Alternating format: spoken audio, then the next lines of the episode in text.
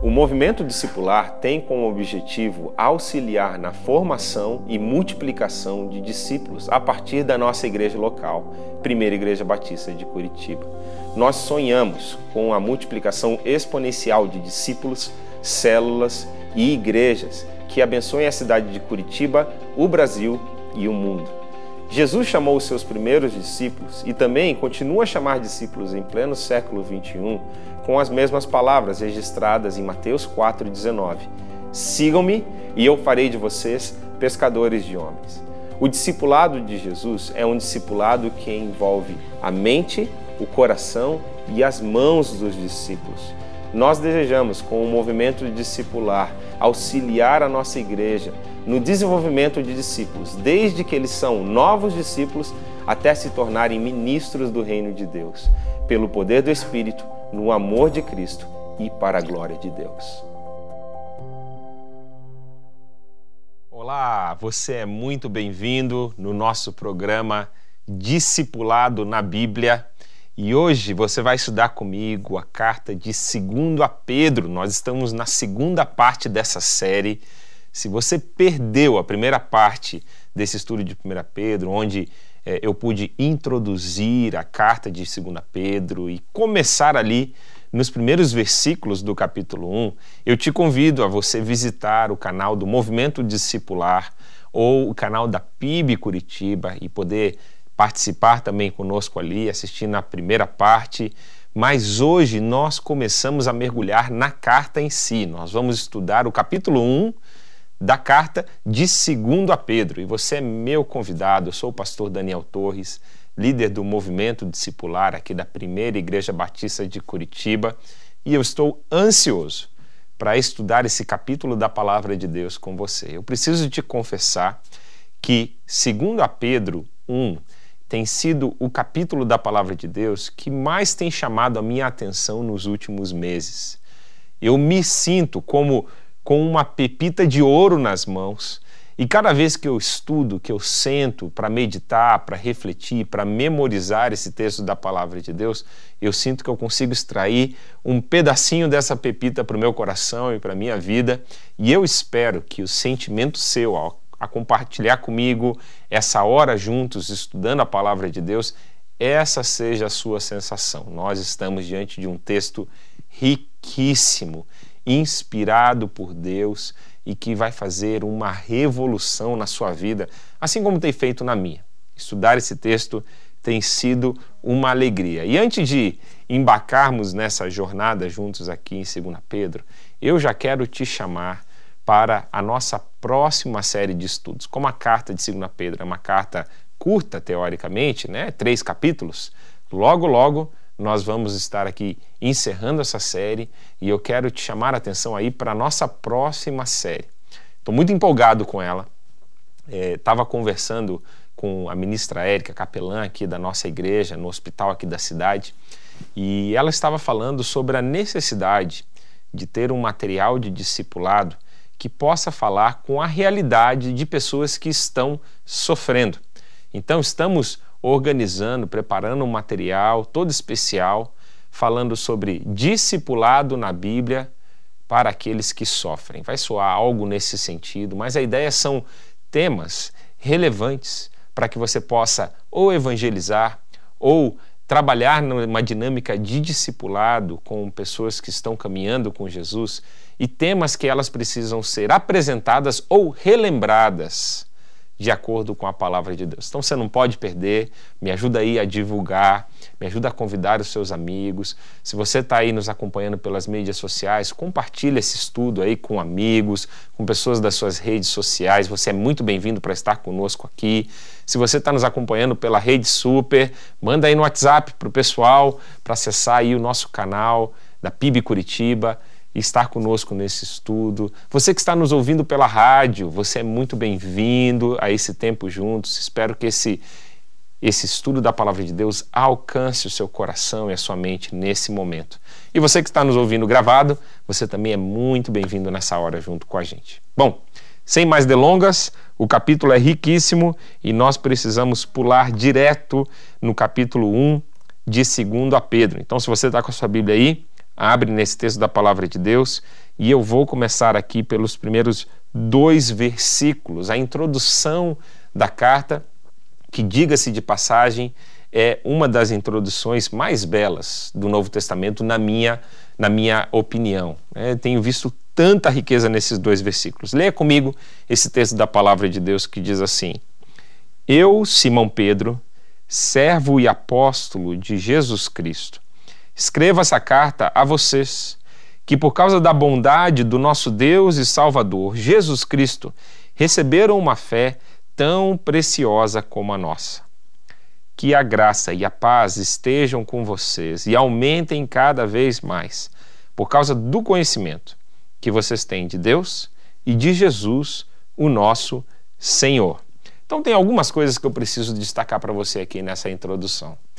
Primeiro, me chama muita atenção a forma que o apóstolo Pedro se apresenta, principalmente se você colocar em contraste com a figura que a Igreja Católica montou em torno da pessoa do apóstolo Pedro né? apresentando ele como o primeiro Papa, como um líder acima dos demais líderes da igreja, né? interpretando aquele texto de Mateus 16 como ele fosse o detentor das chaves do reino dos céus. E na verdade, a gente já viu aqui no nosso espaço aqui do programa da Bíblia que a interpretação de Mateus 16 é que aquela é uma palavra que está alicerçada na verdade que Paulo, que Pedro proferiu que Cristo é o Messias, o Filho de Deus, e não na pessoa de Pedro. E isso, essa, essa autoridade, ela é delegada a todo cristão, né? ali naquele contexto de Mateus 16. Você vê que o próprio Pedro, ele se apresenta de uma forma muito humilde e da, da mesma forma também reconhecendo seu título, seu título de apostolicidade, mas não se colocando num patamar superior a qualquer outra pessoa. Olha só que interessante aqui os detalhes do texto. Ele fala: Eu, Simão Pedro, sou servo e apóstolo de Jesus Cristo. Eu já chamei a tua atenção para isso no final da aula passada, e aqui aproveito o ensejo para lembrar você de novo, que eu achei interessantíssimo como Pedro coloca servo antes do seu título de autoridade. Né? A gente nunca pode se esquecer disso. Se nós estamos servindo a Jesus, se nós estamos servindo no contexto da igreja, lembre que antes de qualquer título que você tenha na igreja, o primeiro título que você tem é o título de servo, servo de Jesus Cristo. E isso muda a nossa perspectiva, isso muda a forma que nós vemos aquela função que recebemos, aquela autoridade que recebemos. Ela foi colocada sobre nós para servirmos. Essa é a missão, esse é o propósito, esse é o objetivo. E Pedro entendia isso, né? Ele era servo e apóstolo de Jesus Cristo. Agora, outra coisa que eu preciso ressaltar para você nessa questão de como Pedro se coloca aqui, eu acho lindíssima isso que ele coloca, de que a fé que nós temos, a fé daqueles que estão recebendo a carta, é tão preciosa quanto a fé que ele tem. Você percebe como ele não se coloca numa posição de superioridade? E é algo interessantíssimo, porque aqui está um dos valores mais ricos da palavra de Deus, que é o sacerdócio de todos os crentes. Diante de Deus, nós temos acesso igualmente a Jesus Cristo como nosso único mediador entre Deus e os homens. E esse acesso, ele não tem uma exclusividade, seja o apóstolo Pedro ou Paulo ou qualquer outro líder. Todos nós que temos um relacionamento com Jesus, temos esse acesso a Deus por meio de Jesus Cristo. É uma fé igualmente preciosa. Você já parou para pensar nas implicações disso? A fé que Jesus colocou no seu coração, ela é tão valiosa, tão preciosa, quanto aquela que ele colocou na vida do apóstolo Pedro. Quando a gente está falando de experiências com Jesus, de caminhada com Deus, muito provavelmente Pedro tenha mais experiência, mais caminhada, mais maturidade do que qualquer um dos nossos ouvintes aqui do nosso programa, muito mais experiência do que eu, mas a fé, que é esse fundamento para toda a base da vida cristã, é igual. É igual. nós temos acesso à sala do trono, usando aqui a linguagem que o nosso pastor Pascoal, querido pastor, gosta tanto de usar, nós temos acesso à sala do trono da graça de Deus. Portanto, isso é uma lição importante de você relembrar ou frisar com o seu discípulo. Né? Deus te deu acesso a Ele e você pode, pela fé, estar em comunhão com Jesus, tanto quanto o apóstolo Pedro, tanto quanto o apóstolo Paulo e os outros heróis da fé. Bom, um outro detalhe aqui interessante do versículo primeiro é como esse versículo ele ressalta a divindade de Jesus. Você percebe que ele atribui dois títulos a Jesus ali no versículo 1. Ele chama Jesus de Deus e Salvador. Você sabe que uma das grandes distinções do cristianismo com outras religiões e seitas é declarar de forma clara e corajosa que Jesus é Deus.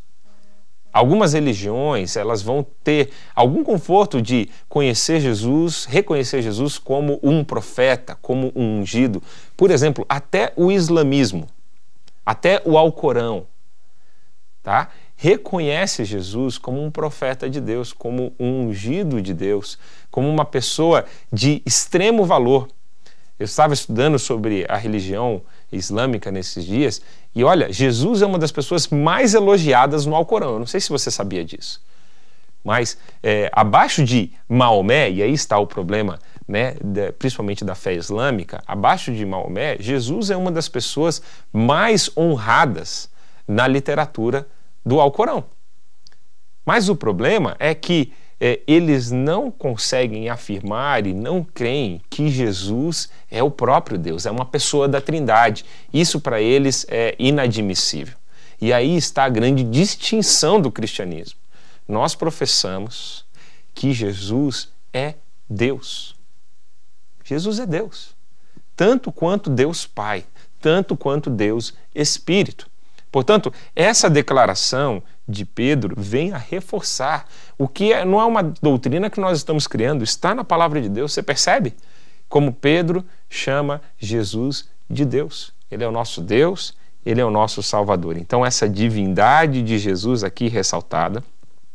E lembrando, aqui na minha versão está que isso tudo acontece, né? Ele é apóstolo, servo e apóstolo, e nós podemos ter uma fé tão preciosa quanto a do apóstolo Pedro por causa da bondade de Deus. Mas a palavra aqui é essa palavra que nós usamos para a justificação. É essa palavra que nos mostra que nós só temos acesso a essa fé e só podemos servir a Deus porque Ele nos justificou. E a justificação pela fé ela é um ato forênsico, ela é um ato judicial, onde Deus declarou a mim e a você inocentes por causa do sacrifício de Jesus. Jesus pagou pela nossa culpa, pelos nossos pecados, e ele nos declarou livres. Ele nos declarou sem culpa por causa daquilo que Jesus fez por nós. Então, esse é o ato de justificação. Não existe uma pessoa mais justificada e outra menos justificada. Não, isso é um ato em que Deus declara sobre a nossa vida quando cremos em Jesus como nosso Deus e nosso Salvador, usando a linguagem aqui do próprio, próprio apóstolo Pedro. Mas deixa eu não me empolgar muito no versículo 1, porque tem mais de 20 versículos para nós cobrirmos hoje. Mas é lindíssimo, gente. E olha só o versículo 2. Olha que fonte de encorajamento para tempos desafiadores como esses que nós estamos vivendo. Estamos em meio a um ano completo da pandemia do Covid-19 e olha só o que diz o versículo 2. Deixe isso entrar no seu coração nesse momento. A palavra de Deus diz assim: Que a graça e a paz estejam com vocês e aumentem cada vez mais, por meio do conhecimento que vocês têm de Deus e de Jesus, o nosso Senhor. Então, essa saudação, graça e paz, é uma saudação muito típica para as igrejas que eles estão escrevendo, né? É uma igreja onde você tem judeus e tem gentios. Então, graça era o que é mais usado para os gentios, paz, shalom era o que era mais usado entre os judeus, e ele faz essa dupla saudação. Agora, interessante perceber que graça é esse alimento, esse processo, esse canal pelo qual Deus derrama o favor dele, a graça dele, e o resultado dessa graça é paz no nosso coração. Então aqui você tem o meio de Deus abençoar a nossa vida e o resultado como Deus abençoa a nossa vida, graça e paz. Que Deus abençoe a sua vida sim hoje, abençoe a vida daquelas pessoas que você está estudando a palavra de Deus, com a graça e com a paz do Senhor. Interessante notar que ele diz que essa paz e essa graça ela vai aumentando, ele deseja que ela aumente à medida que conhecemos a Jesus e a Deus, o nosso Pai. Então, que essa graça ela se multiplique na sua vida, como diz esse texto da palavra de Deus. E aqui eu tenho que te chamar a atenção para uma palavra chave durante todo o livro de 2 Pedro. Essa palavra conhecimento, gnosis no grego. Ela vai ser uma palavra que vai acompanhar toda a carta. Sabe por quê? Porque na primeira carta de 1 Pedro, ele escreveu alertando a igreja e preparando a igreja para as ameaças externas à igreja que era a perseguição. E ele coloca a perseverança, a resistência, como a grande chave para que você possa vencer períodos de sofrimento, períodos de perseguição. Aqui na segunda carta, Pedro está endereçando a igreja e alertando a igreja sobre perigos internos à igreja. O problema estava naquilo que estava acontecendo dentro da igreja. E nisso, Pedro ele vai falando que a chave para que você possa vencer todos esses dilemas, esses desafios, é o conhecimento, gnosis. E melhor, ele vai usar tanto esse verbo nas duas nas inflexões possíveis, né? Ele vai usar a gnosis, que é o conhecimento intelectual, e a epignosis, que é o conhecimento sobre alguma coisa, um conhecimento relacional. Os dois conhecimentos são importantes aqui. Então, fique atento para você ver quantas vezes aparece nesse texto essa palavra conhecimento. Lembra que a igreja estava sendo alvo de uma grande heresia crescente nessa época da igreja, que era o gnosticismo. Né? Essa seita que cresceu dentro da igreja, enfim, na cultura romana como um todo, mas também dentro da igreja, e que tinha vários aspectos, né? onde é, frisava um conhecimento é, teórico e não prático e não vivencial das, das verdades do Evangelho. Se você quer saber mais sobre o gnosticismo, nós abordamos aqui no nosso programa Discipulado na Bíblia, quando falamos na série de 1 João, que é o mesmo contexto, a mesma heresia, o mesmo problema estava acontecendo ali e nós fizemos um detalhamento mais a fundo do gnosticismo que eu não vou ter tempo aqui para tratar. Mas é esse, isso que está ameaçando a igreja, o problema dos falsos mestres. E aqui Pedro está ensinando a igreja como lidar com esse problema. Então, agora, do versículo 3, nós vamos para o começo do conteúdo dessa carta. E olha só, versículo 3 e 4, o que Pedro está dizendo. Abre os teus ouvidos para ver a riqueza do que Pedro está dizendo aqui, o que eu e você possuímos por causa de Jesus Cristo. Ele diz assim: O poder de Deus nos tem dado tudo o que precisamos para viver uma vida que agrada a Ele. Por meio do conhecimento que temos daquele que nos chamou para tomar parte na Sua própria glória e bondade ou virtude. Versículo 4. Desse modo, Ele nos tem dado os maravilhosos e preciosos dons que prometeu. Em outras versões, vai falar aqui de promessa, as maravilhosas e preciosas promessas de Deus. E ele continua ali na metade. Ele fez isso para que, por meio desses dons ou dessas promessas, nós escapássemos da imoralidade que os maus desejos trouxeram a esse mundo e pudéssemos tomar parte na sua natureza divina. Então, tem algumas coisas que você precisa parar aqui e eu te convido depois a você saborear esses versículos da palavra de Deus. Meus irmãos, se nós ativarmos isso que o versículo 3 e 4 dizem na nossa vida, primeiro que isso é uma caminhada de vida com o Senhor Jesus, para que nós possamos realmente aplicar o que diz esses textos aqui. E é muito, muito rico. Você parou para perceber que ele disse que o poder de Deus, que é um poder ilimitado, é um poder que pode nos dar acesso a qualquer coisa. Ele nos dá acesso a tudo que é agradável a Deus, a viver uma vida de santidade, a viver uma vida de piedade. Deus nos deu, por meio do seu poder, tudo que precisamos para cumprir isso. Deus colocou os seus recursos à disposição de nós.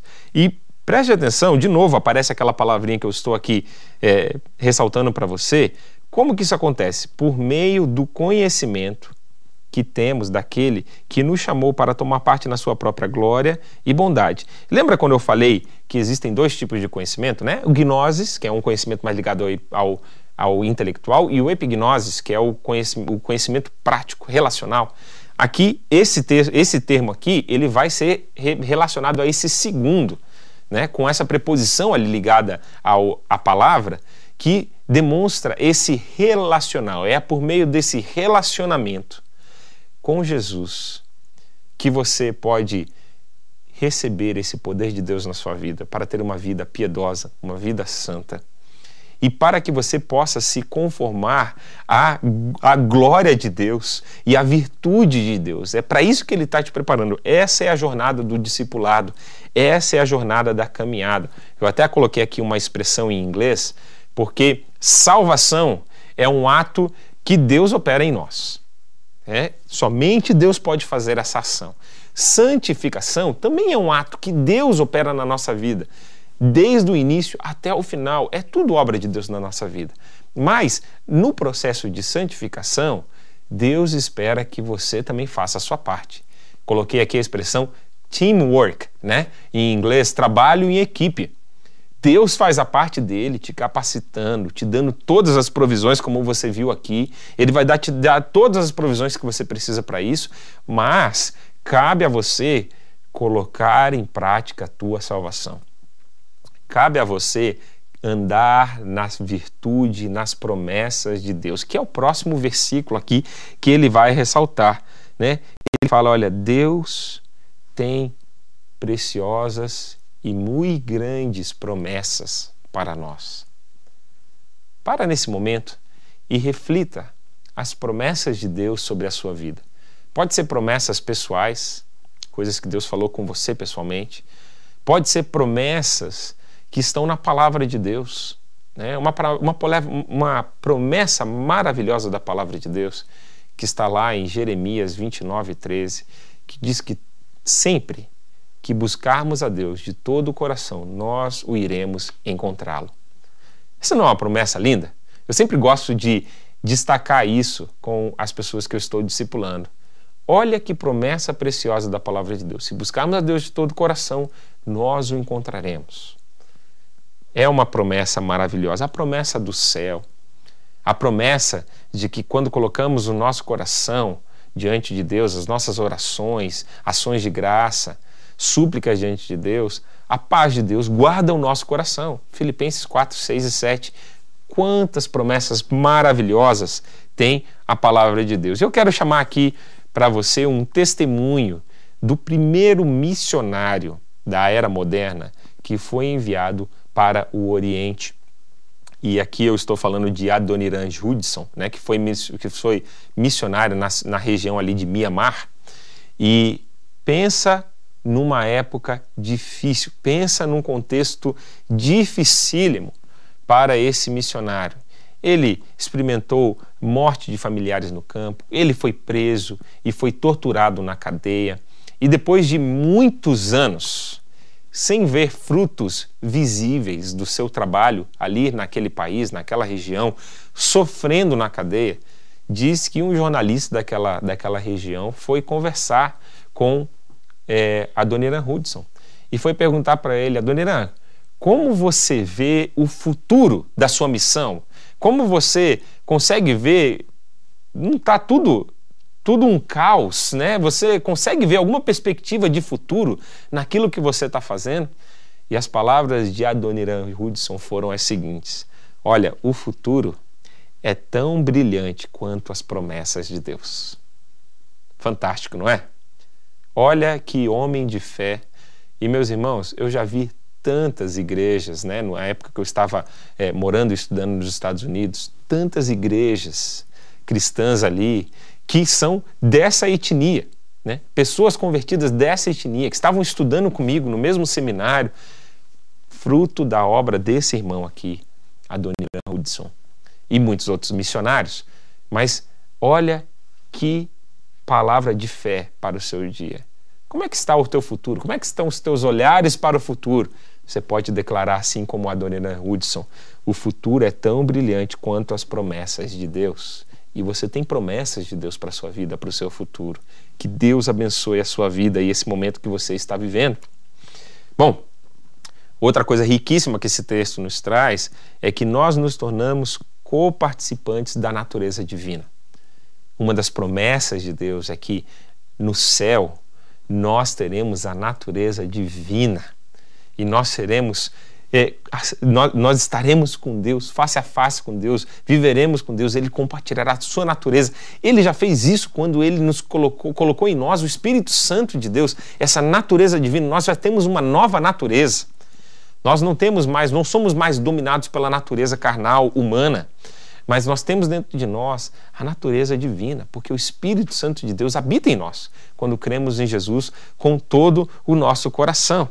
E aí ele alerta: olha ele fez tudo isso para que nós pudéssemos rejeitar as paixões do mundo que nos afastam de Deus. Então, essa é a obra de santificação, essa é a obra de transformação.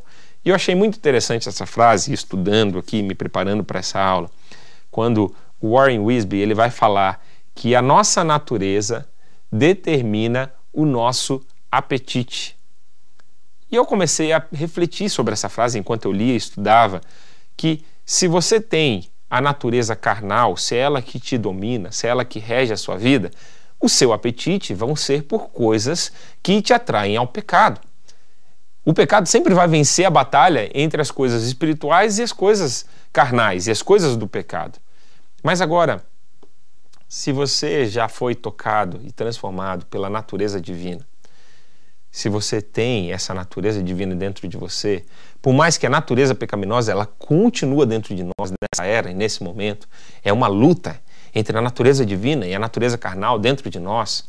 Mas se essa natureza ela está reinando, regendo a sua vida, se o Espírito Santo está governando, se você está cheio do Espírito Santo de Deus, você vai ver o seu apetite, o seu desejo pelas coisas de Deus crescer enquanto o seu apetite pelas coisas do mundo, pelas coisas que não pertencem a Deus, diminuir. Então, você precisa dar espaço na sua vida à obra do Espírito Santo, aquilo que ele quer fazer em você e através de você. Lembre-se que a sua natureza determina o seu apetite. E aqui nós exploramos de novo, meus irmãos, eu digo a vocês que esse capítulo é riquíssimo. Tem muitas coisas que nós poderíamos cavar mais fundo aqui. Mas nós vamos aqui tentar contrabalancear, né, toda esse essa riqueza aqui nos versículos que vêm adiante. E olha só, o versículo 5 até o versículo 11, Pedro nos traz uma lista muito interessante aqui de virtudes, valores que temos na presença de Deus. Olha só o que ele traz para nós do versículo 5 ao versículo 11. Por isso mesmo, façam todo o possível para juntar a bondade à fé que vocês têm. A bondade, juntem o conhecimento. E ao conhecimento, o domínio próprio. Ao domínio próprio, juntem a perseverança. E a perseverança, a devoção a Deus. A essa devoção, juntem a amizade cristã e a amizade cristã juntem o amor. Pois são essas as qualidades que vocês precisam ter. Se vocês as tiverem e fizerem com que elas aumentem, serão cada vez mais ativos e produzirão muita coisa boa como resultado do conhecimento que vocês têm do nosso Senhor Jesus Cristo. Mas quem não tem essas coisas é como um cego ou como alguém que enxerga pouco e esqueceu que foi purificado dos seus pecados passados. Portanto, meus irmãos, procurem ficar cada vez mais firmes na certeza de que Deus os chamou e escolheu. Se vocês fizerem isso, jamais abandonarão a fé. E assim, receberão todo o direito de entrar no reino eterno do nosso Senhor e Salvador, Jesus Cristo. Que texto lindo, né, meus irmãos? E olha, você pode estar lembrando de um outro texto muito familiar nessas questões de virtudes da palavra de Deus. Gálatas 5, 22 e 23 também vai trazer uma lista de virtudes que é conhecida como a lista do fruto do Espírito. E só para te deixar um pouquinho com fome ou relacionar isso com como eu imagino esses dois textos, quando eu imagino o texto de Gálatas 5, 22 e 23, eu fico imaginando uma mexerica, uma tangerina, pocã, depende de onde você está no Brasil, a gente tem uma expressão para chamar essa fruta. E eu fico imaginando vários gominhos, né? Quando é, Paulo nos diz naquela, naquela ocasião que o fruto do Espírito é amor, domínio próprio, temperança, paciência, longanimidade quando ele vai trazendo aquela lista de virtudes. E eu fico imaginando como os gominhos de uma tangerina, porque ele faz questão de dizer que é o fruto do Espírito. Né? É o Espírito que gera todas essas virtudes. E quando eu imagino aqui essas sete virtudes que Pedro coloca aqui nesse texto da palavra de Deus, eu fico imaginando numa cebola, sabia? As camadas que vão surgindo desde do, da camada mais interna da cebola, que aqui eu poderia colocar como a fé, até a camada que envolve toda a cebola, que aqui seria o amor. Então, imagina essas camadas. Imagina como que essas virtudes elas devem estar somando na sua vida. E aqui algumas algumas coisas que você precisa estar atento na forma que ele descreve esse processo de santificação, esse processo de maturidade cristã a gente pode ver aqui um processo de amadurecimento na fé. Ele fala: olha, muito bom que você tem fé. Fé é o início de todas as coisas, é a base de tudo. Mas você precisa adicionar à sua fé alguns ingredientes para que a sua fé seja frutífera. Então, olha só a lista de ingredientes que você vai adicionar à sua fé, que é a base do seu relacionamento com Deus. E presta atenção na ênfase que ele coloca aqui, que ele fala assim: olha, faça todo o possível para associar à fé de você essas virtudes. Dá essa impressão e dá esse sentimento de um trabalho intencional que você faz, a dedicação que você precisa fazer, o esforço que você tem que fazer para crescer na sua fé. Não é algo que vai acontecer por osmose, não é algo que vai acontecer se você não buscar diligentemente. Não estou colocando aqui em xeque a ação do Espírito Santo, que do começo ao fim é ele que nos ajuda a crescer nessas virtudes. Mas eu quero reforçar para você que existe a sua parte a ser jogada nesse processo de crescimento e de amadurecimento. Você precisa ter a sua parte de crescer na sua fé, a intenção, a dedicação, o você é, investir horas estudando a Bíblia, orando, estando em comunhão com a igreja de Deus, servindo a Deus, compartilhando a sua fé. É assim que essas virtudes são acrescentadas na nossa vida. É quando colocamos em prática a nossa fé, colocamos em ação a nossa fé. Portanto, aqui vai essa lista de virtudes que você pode, você tem que olhar para elas não como uma lista paralela. Ah, eu sou bom em domínio próprio, mas eu não sou tão bom assim em paciência né? Não sei nem se isso é possível. mas eu sou, eu sou bom aqui, eu, eu tenho muita fé, mas eu não aguento, eu não, eu não suporto, não tolero aquele meu irmão. Né? Não é um teste em que você pode tirar ou deve tirar 10 em um, e tudo bem se você tirar um numa outra virtude. O que Paulo está falando, olha, perdão, o que Pedro está falando é que você precisa crescer em todas elas. O seu alvo é tirar 10 em todas elas. Eu diria que talvez nenhum dos meus ouvintes, participantes, tiraria 10, né, se fosse honesto consigo mesmo em todas essas virtudes. Eu não tiraria 10 em todas essas virtudes, mas esse é o processo de amadurecimento, de crescimento, até chegarmos à estatura espiritual de Cristo Jesus, como diz lá em Efésios capítulo 4. É aqui que você tem que crescer, é nessas coisas que você tem que focar. Por exemplo, eu estava num discipulado né, num processo de mentoria, já com irmãos que são mais maduros na fé, e eu estava ressaltando com eles esses versículos. Né? São irmãos que eles precisam colocar em prática algumas questões na vida deles, voltar a se engajar com a igreja, e eu estava apontando para eles exatamente esses versículos, falando assim: olha, perceba se essas virtudes, se elas estão crescendo na sua vida. Se elas estiverem crescendo, há um grande indício de que a sua fé e a maturidade e que a sua vida está sendo frutífera diante de Deus. Mas, meus irmãos, se o que você só está mantendo é uma liturgia, se o que você só está mantendo são tradições religiosas, mas você olha para a sua vida e nos últimos seis meses você não se vê crescendo em bondade, em virtude, em domínio próprio, em paciência, em amor pelo próximo, em amor de uma forma geral, a grande chance da sua fé estar estagnada. Porque a Bíblia está sendo clara. Para que a sua fé cresça, esses elementos precisam crescer na sua vida. Para que você amadureça na sua fé, esses elementos precisam estar visíveis na sua vida.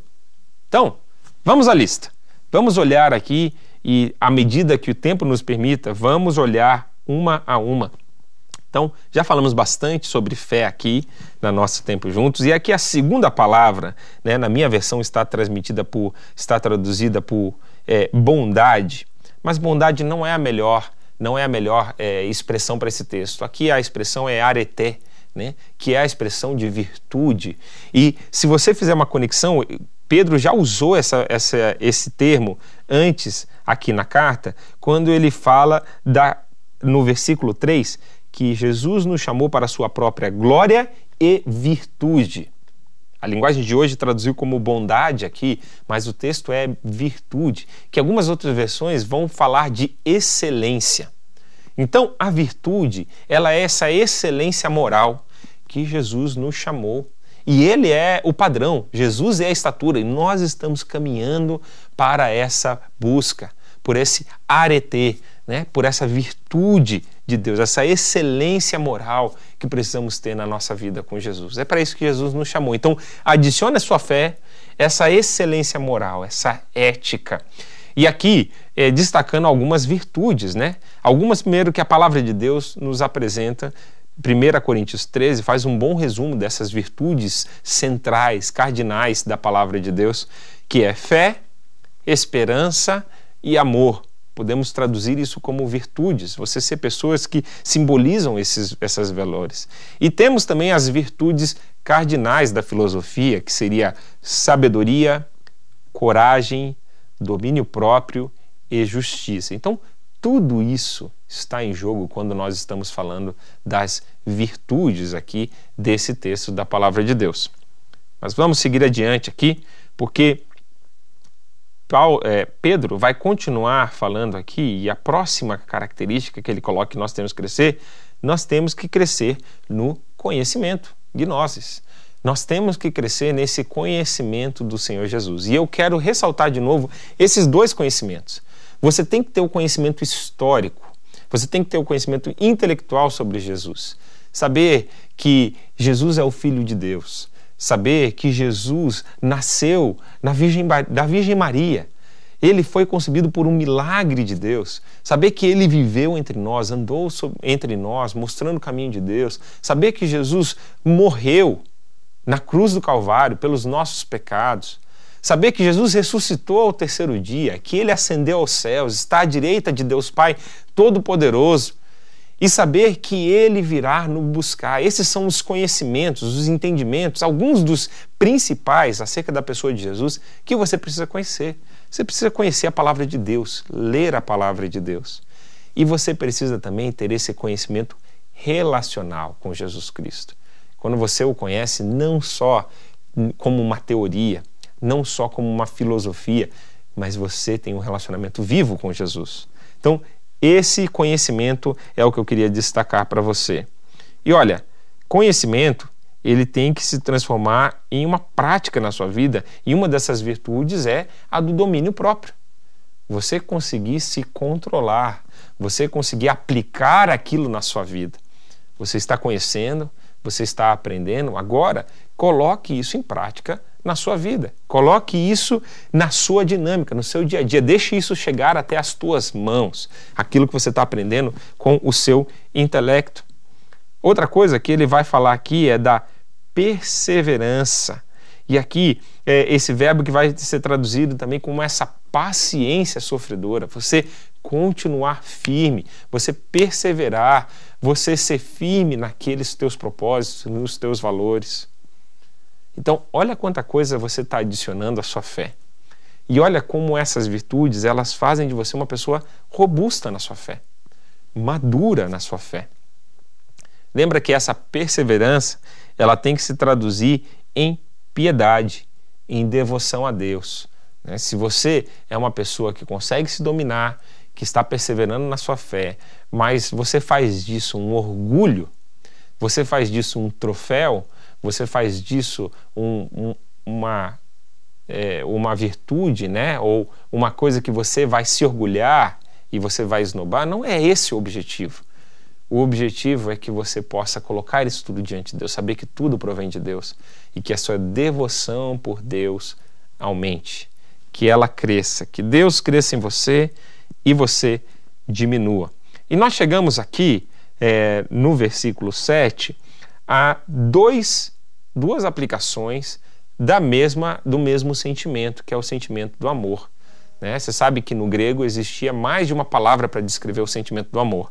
E aqui Pedro ele destaca duas delas. Ele fala da Filadélfia, né? fala desse amor fraternal, desse amor entre irmãos, desse amor relacional que você tem que ter. Então, que você possa estar crescendo nesse amor pelas pessoas ao seu redor, nesse amor pela sua igreja, pelas pessoas que fazem parte da sua igreja. E aí, durante a pandemia, nós aqui no Brasil já estamos há mais de um ano vivendo isso. Você diria que o seu amor pelos teus irmãos na fé aumentou? O seu interesse, a sua preocupação pelas pessoas que estão sofrendo ao seu redor, ela aumentou? Foi aguçada diante de todo esse cenário tão desafiador que a gente está vivendo? Pedro está incentivando isso. Em meio à perseguição, em meio ao sofrimento, em meio à calamidade, que essa qualidade do amor fraternal cresça no seu coração. E por último, ele coloca essa, essa característica que em vários textos da palavra de Deus, Colossenses 3, 1 Coríntios 13 e aqui de novo, o amor, o amor ágape, aparece como a virtude que acaba englobando as demais virtudes. Se isso tudo não for feito em amor, é como Paulo disse lá na, no começo do capítulo 13 de 1 Coríntios. Se eu não tiver amor, eu sou como um sino que não tem o seu, o seu som não é identificável. Né? Eu posso até oferecer o meu corpo como um sacrifício que não vai fazer diferença se não tiver essa virtude do amor. Então, o amor é aquilo que encapsula todas essas virtudes que nós falamos aqui. E eu espero, meus irmãos, de todo o meu coração, eu espero que o estudo da palavra de Deus possa te ajudar a crescer na sua fé, na sua virtude, que você possa estar crescendo no seu conhecimento, no domínio próprio, na piedade, na perseverança, no domínio próprio, é, perdão, no amor fraternal, no amor como uma virtude, né, em que você possa ter como esse amor sacrificial, que é o amor ágape. Então, são virtudes riquíssimas. E olha só, como no versículo 8 ao versículo 11, ele vai nos dar é, algumas provas, ele vai colocar algumas provas para mostrar se você e eu estamos amadurecendo na nossa fé. Interessante essas provas aqui, você colocar ela é, diante da sua vida, diante dos seus, das pessoas que você está discipulando e você ajudar eles, né? E primeiro você mesmo, um check-up, se você está amadurecendo na sua fé. Que tal esse último ano? Perceba, de acordo com essas três essas três virtudes aqui que ele colocou, se a sua fé está amadurecendo. Versículo 8, ele fala que uma fé que está amadurecendo, ela é sempre frutífera. Em todas as estações ela vai ser frutífera. Olha só, pois são essas as qualidades que vocês precisam ter.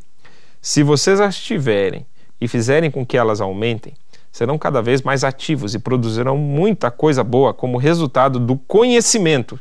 De novo, a palavra aqui, que vocês têm do nosso Senhor Jesus Cristo. Então, a fé do cristão que está crescendo é uma fé frutífera. Independe se ele está passando por um momento bom na vida dele, independe se ele está passando por um momento de crise na vida dele, independe se ele está passando num momento em que ele está dando frutos da colheita ou se ele está passando por um período de poda. Pensando naquele contexto de João 15, se você está ligado na videira verdadeira, que é Jesus, em qualquer época, você vai dar frutos. Você vai ser saudável na sua fé. Então, isso é algo que você precisa prestar atenção. Isso é algo que você tem que pensar: olha, será que eu fui frutífero na minha fé, produtivo na minha fé nesse ano que passou? Lembra que a forma que Deus mede produtividade e frutos é diferente dos nossos. Pode ser que visivelmente você não tenha crescido, mas internamente, você cresceu? Será que você está crescendo na sua fé? E aqui é um símbolo interessantíssimo. Fico lembrando daquela vez onde Jesus já estava se aproximando no final do seu ministério e ele está indo para Jerusalém e ele vê uma árvore e ele deseja pegar frutos daquela árvore. E o autor bíblico, ele até destaca que aquela não era a época do ano para dar aquele tipo de frutos naquela árvore. Mas Jesus, por não ver o, os frutos daquela árvore, ele amaldiçoou aquela árvore e quando os discípulos voltam, aquela árvore está seca, toda seca.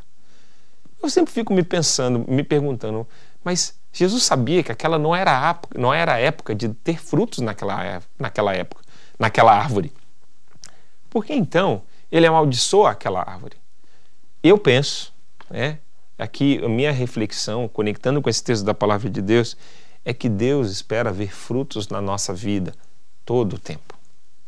Todo o tempo nós devemos estar frutificando na presença de Deus. Né? Então, se você está passando por um momento de crise, talvez você pense, não, é tempo que eu tenho que dar uma, uma pausa nas coisas que eu estou fazendo. Talvez sim, talvez você precisa diminuir o seu ritmo, talvez você precisa fazer é, outras coisas, talvez a sua fé vai se expressar de outras formas, mas isso não deve ser uma desculpa para você não frutificar, para você não crescer no Senhor Jesus. Tempos de crise, tempos de sofrimento, às vezes são as épocas mais frutíferas no prisma de Deus para a nossa vida. Portanto, sempre frutifique na sua fé. Sempre frutifique naquilo que Jesus está colocando diante de você.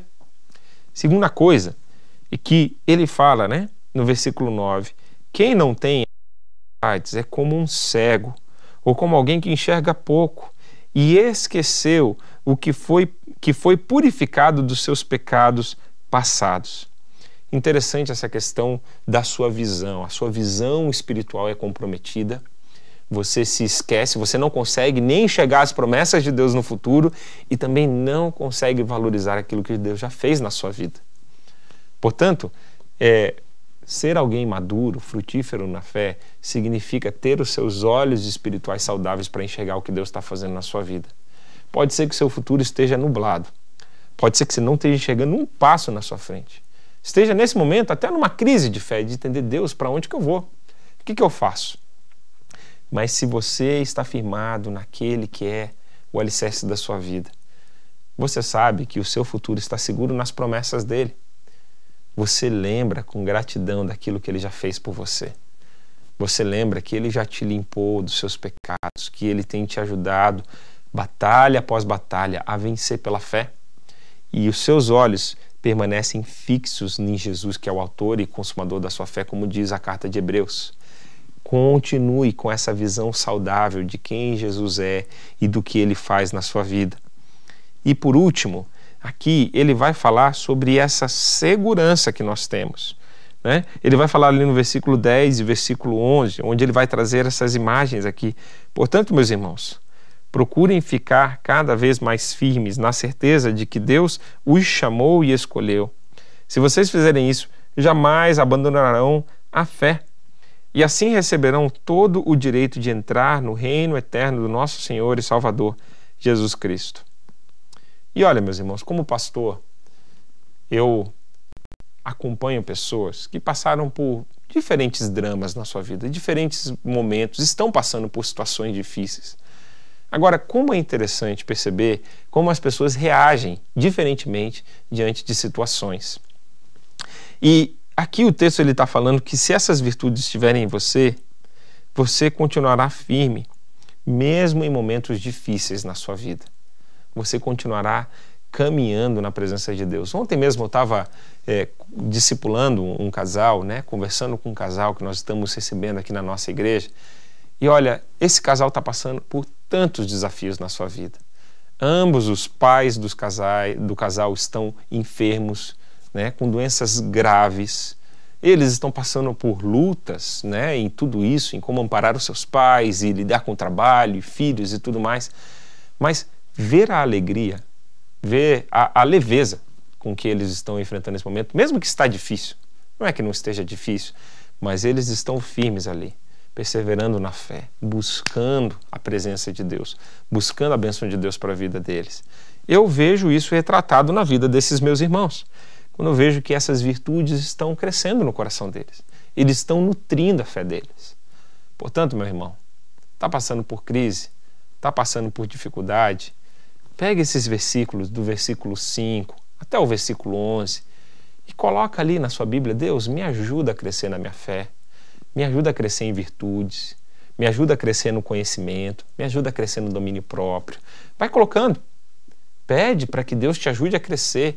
Você viu lá no versículo 3 que o poder de Deus está à sua disposição para te guiar a toda a vida de piedade.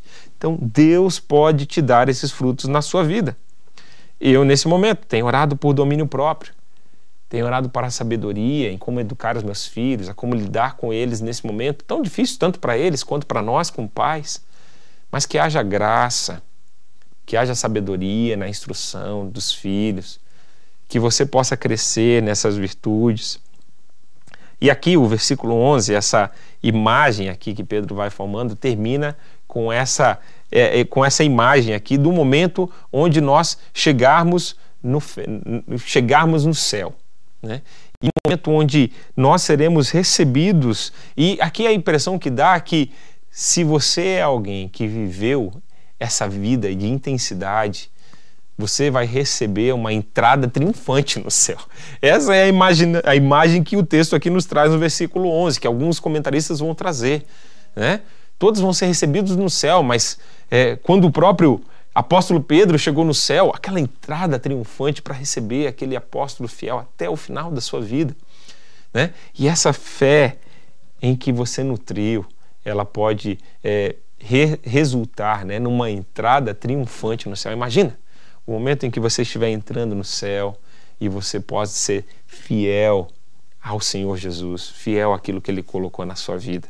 Bom, eu não vou conseguir terminar hoje o nosso capítulo 1, mas eu queria, pelo menos, ler com você o versículo 12 ao 15 e deixar uma pergunta para você aqui refletir nessa próxima semana e nós voltamos desse ponto aqui na semana que vem. Você é meu convidado para estudarmos o finalzinho do capítulo 1 e o capítulo 2 com a, com a graça de Deus do livro de 2 Pedro.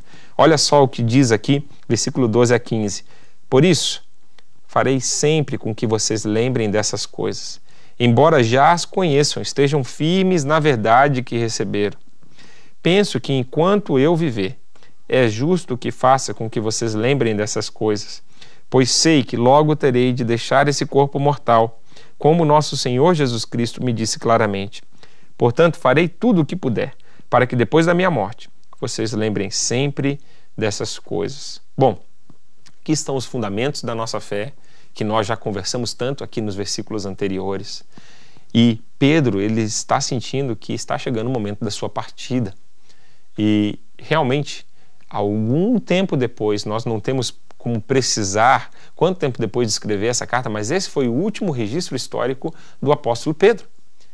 E logo depois ele foi é, mártir na perseguição do Império Romano pela pessoa do, do imperador Nero à igreja cristã provavelmente, como diz a história da igreja, crucificado da cabeça, de cabeça para baixo. É assim que a, a, a, história da igreja nos conta que foi a morte do apóstolo Pedro.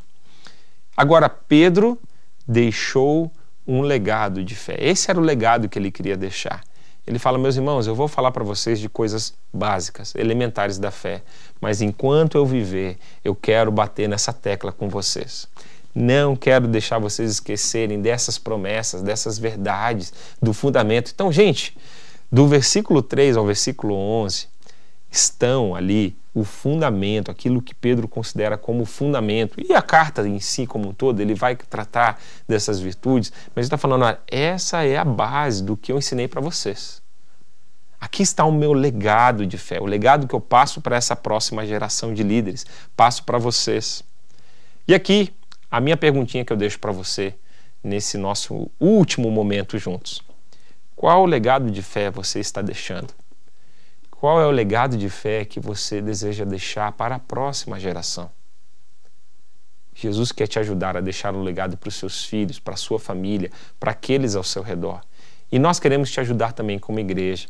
Se você quer dar os próximos passos na sua caminhada com Jesus, entre em contato conosco, pibcuritiba.org.br barra Jesus. Nós queremos te ajudar nesse discipulado.